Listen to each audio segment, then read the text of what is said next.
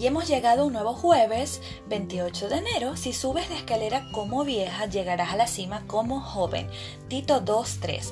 Las ancianas asimismo sean reverentes en su porte, maestras del bien que enseñan a las mujeres jóvenes. La reflexión de hoy está inspirada en el proverbio que dice, si subes la escalera como vieja, llegarás a la cima como joven. La juventud y la vejez son etapas en el ciclo de la vida imposibles de evitar. Asumir esta realidad nos librará de falsas expectativas. La única diferencia entre ellas es que la vejez se sustenta a los años vividos y a la juventud en los años por vivir. A menudo pensamos en la vejez como poco deseable, pero si las mujeres jóvenes se apropian del tesoro que las ancianas han acumulado en años, ascenderán la cuesta de la vida con paso seguro y certero.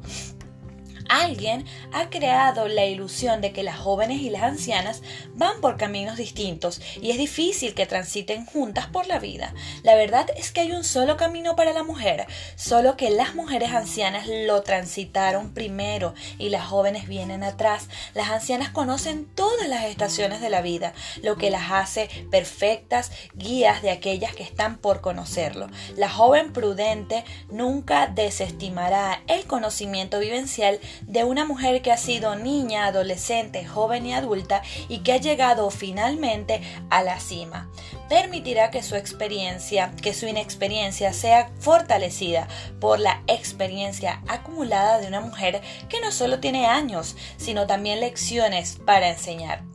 Por otro lado, la mujer sabia que acumula años no pondrá obstáculos en el transitar de estas jóvenes. Las guiará con delicadeza y ternura. Será sensible y no jugará con rudeza, arguyendo en que en mis tiempos las cosas se hacían de otra manera.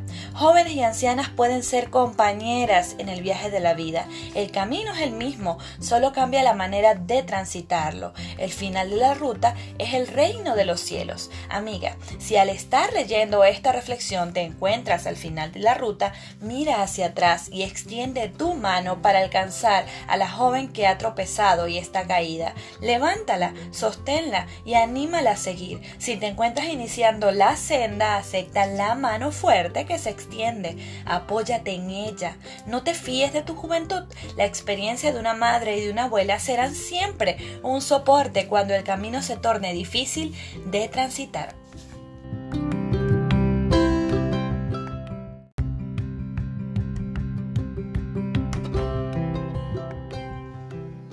Buen viernes para ti y hoy nuestro título ¿Qué llevas en tu equipaje? Hoy 28 de enero nos acompaña el Salmo 103, 3 al 4 él es quien perdona todas tus maldades, el que sana todas tus dolencias, el que, te rescata del hoyo de tu vida, el que te corona de favores y misericordias.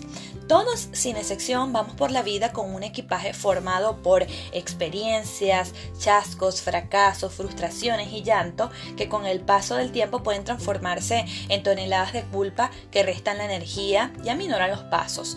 En algunos, la culpa pesa más que los aciertos, hundiéndolos en el desánimo y la desesperanza.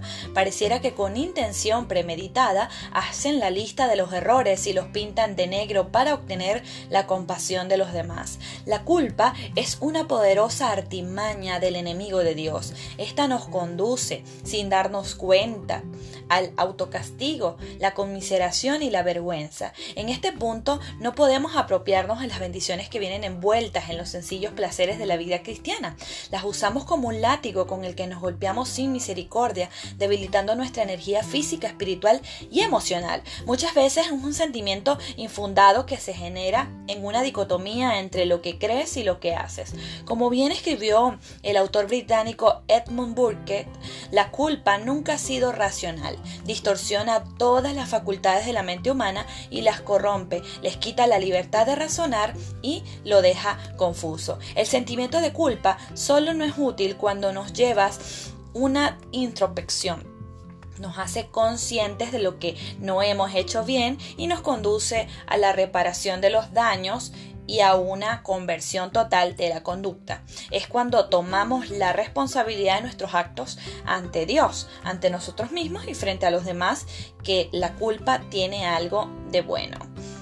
Amiga, el dedo bondadoso de Dios nunca te señala acusador. Frente a tus errores y pecados, Él se muestra misericordioso y te ofrece una gracia salvadora. Hoy es día de recibir, revisar ese equipaje y soltar todo lo que estorba para el cumplimiento del plan de Dios para tu vida, para desechar esa culpa. Acepta lo que no puedes cambiar del pasado, responsabilízate de lo que haces, haz las paces contigo misma y perdónate, recibe el perdón de Dios, desecha el perfeccionismo.